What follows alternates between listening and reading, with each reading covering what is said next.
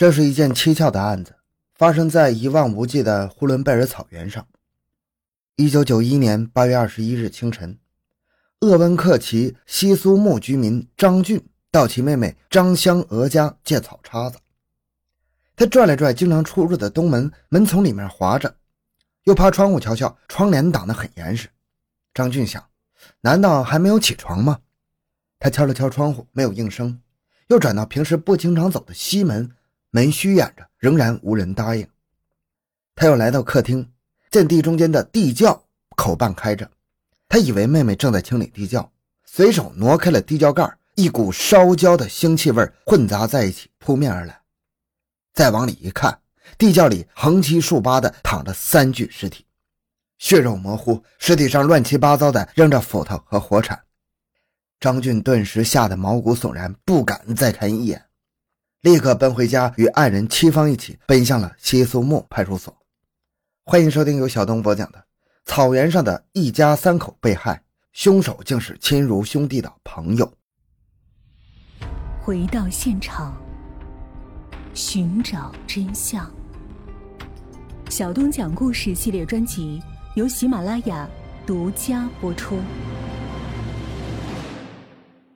这是牧区罕见的一起特大的杀人分尸案，蒙奇两级刑侦技术人员火速赶到发案现场，立即投入了紧张的现场勘查和侦查工作。现场位于西苏木所在地靠西北角的一幢坐北朝南的土房，院内晾衣服的铁丝上挂满了晒干待收的衣服，常出入的东门口停放着死者张香娥的自行车，旁边放着一捆灰菜。院内的鸡、猪、牛见了人乱叫乱窜，屋内窗帘挂着，家具物品摆放有序，没有见翻动迹象，也没有发现搏斗的痕迹。现场显然是用水清洗过。被杀害的三名死者分别是家庭主妇张香娥，三十七岁；张的婆婆李芳，七十三岁；张的儿子李向军，五岁。通过尸检可以确定，三人均系被留在现场的自家劈柴用的斧子所砍杀。在窖里靠东壁发现一个白色长方形装汽油的瓶子，底部已经破裂了。在瓶上发现了一枚烟熏汗液指纹，虽具有鉴定价值，但是因为三具尸体均被烧焦，无法确认此指纹是否是犯罪分子所留。在现场未发现任何对破案有价值的线索，侦查工作只能围绕着死者张香娥以及其丈夫李勇而展开。午夜时分，临时破案指挥部苏木办公室却是灯火通明。案情分析会正在紧张地进行着，侦查员们将一天来的工作情况从各方面汇总到一起。死者张香娥十九日十八时三十分许吃过晚饭，十九时左右骑着自行车，前面带着儿子李向军去二姐张俊家帮助挤牛奶，而后又干了一些杂活。二十点十分离开时，在二姐家的菜园子里还割了一捆灰菜。二十日一天没有人再见过他。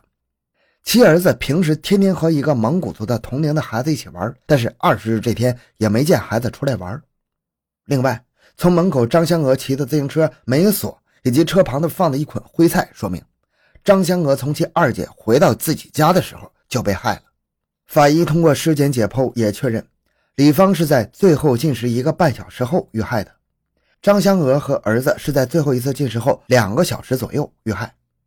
经过认真分析讨论。大家一致认为，发案的准确时间是在一九九一年八月十九日二十点到二十三点之间。对于罪犯的杀人动机，经过分析讨论，未取得一致意见，是图财害命。可是现场没有翻动的迹象啊，而且放在衣柜里的两千八百块钱人民币分文未动啊。通过被害人张香娥的丈夫李勇辨别，家里也没有少什么东西，那是报复杀人吗？还是奸情杀人呢？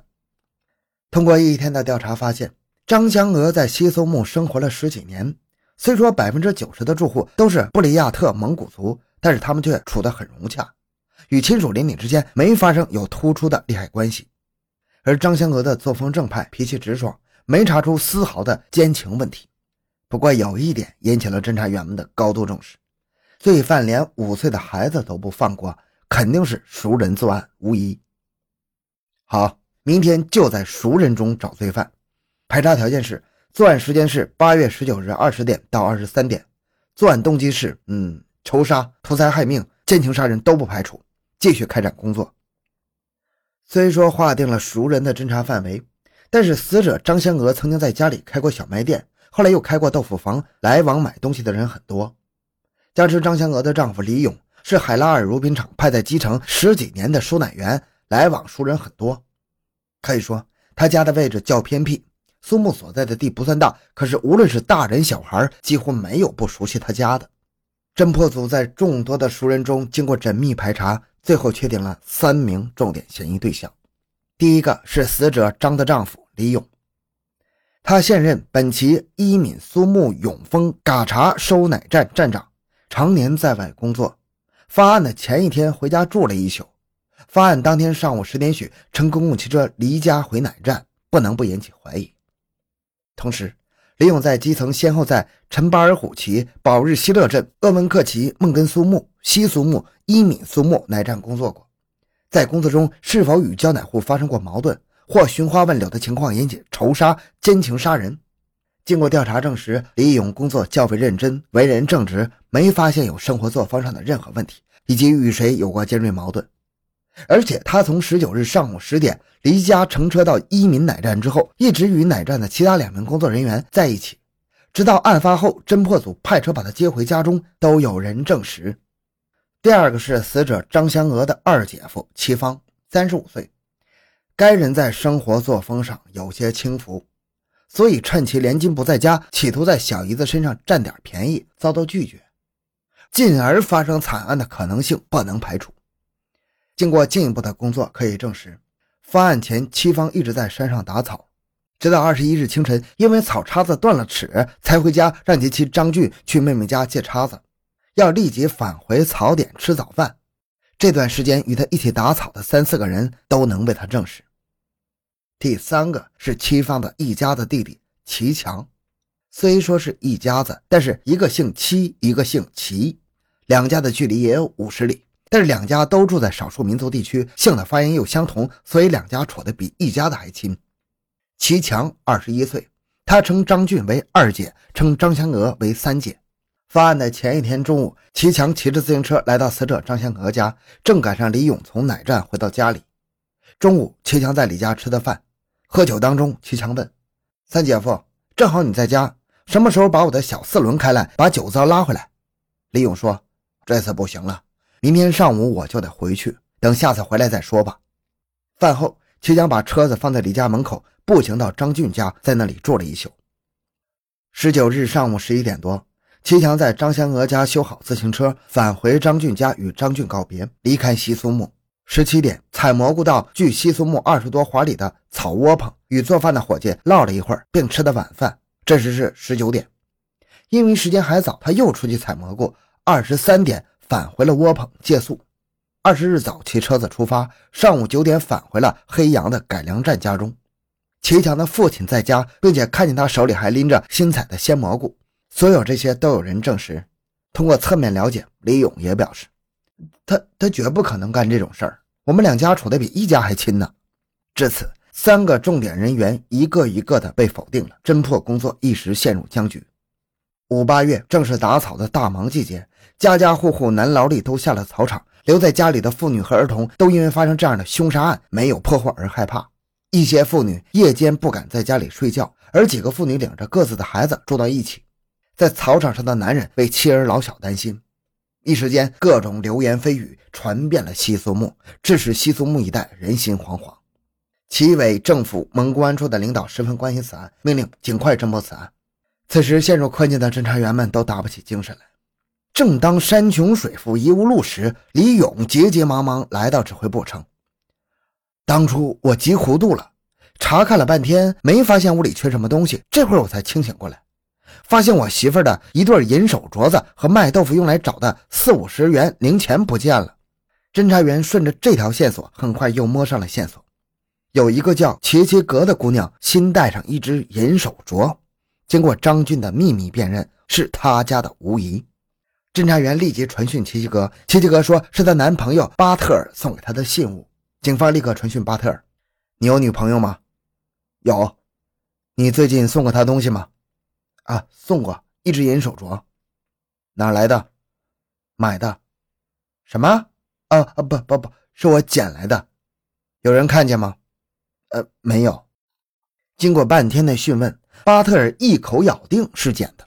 通过外围调查，槽点上的几个人都证实，在发案的时间里，巴特尔一直在山上打草。案发后的第二天上午，他下山为大家购买伙食用品，显然他是没有作案时间的。侦破工作再度陷入僵局。红日东升，已经是案发第五天了，侦破工作仍无实质性的进展。在临时指挥部里，几位领导正对排查出来的几个重点对象进一步分析。有些人吸着烟，谁也不吱声，偶尔自言自语地念叨着几个重点嫌疑人的名字：齐强、十八日、西苏木、吃午饭、拉酒糟、不拉、修自行车、晚七点。采蘑菇，十点二十里地。此刻，窗外有几个小孩正在拿着柳条棍游戏，其中一个孩子拿着柳条跑，后边几个紧追着。只听前面的孩子喊：“不要撵了，再撵我就杀你回马枪！”对，回马枪。只见李副局长狠狠地将烟头拧在一个烟灰缸里，这是一起企图不占有作案时间的预谋犯罪。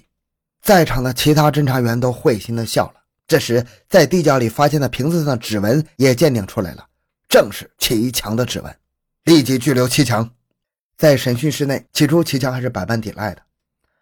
我的所作所为，三姐他们都知道，不信你去问问他们，他们不如我们清楚。你十八日中午吃饭，已帮助拉酒糟打听到了李勇第二天中午要返回伊敏的消息，又第二天返回李家修自行车。是为了返回你二姐家告别，当晚住在山上窝棚里，以及第二天回到自己家，都是有意为自己获得旁证，证明你不占有作案时间。但是你在窝棚吃完晚饭之后，七点钟又出去采蘑菇，十点钟才返回睡觉，你就是在这段时间返回西苏木做的案，这是你早就预谋好的。他家开过小卖店、豆腐房，你认为他家有钱？听到这里，齐强像泄了气的皮球，立刻瘫倒在椅子上。这时，警察突然想起来，一直高兴了，还没搜身呢。随之从其衬衣口袋里搜出来一只银镯子，那一只呢？那天晚上慌乱丢了。这样一来，案件就形成了完整的闭环。很快，齐强就被判处死刑，并于三个月后执行。好，这期案子就讲到这里。小东的个人微信号：六五七六二六六。感谢您的收听，咱们下期再见。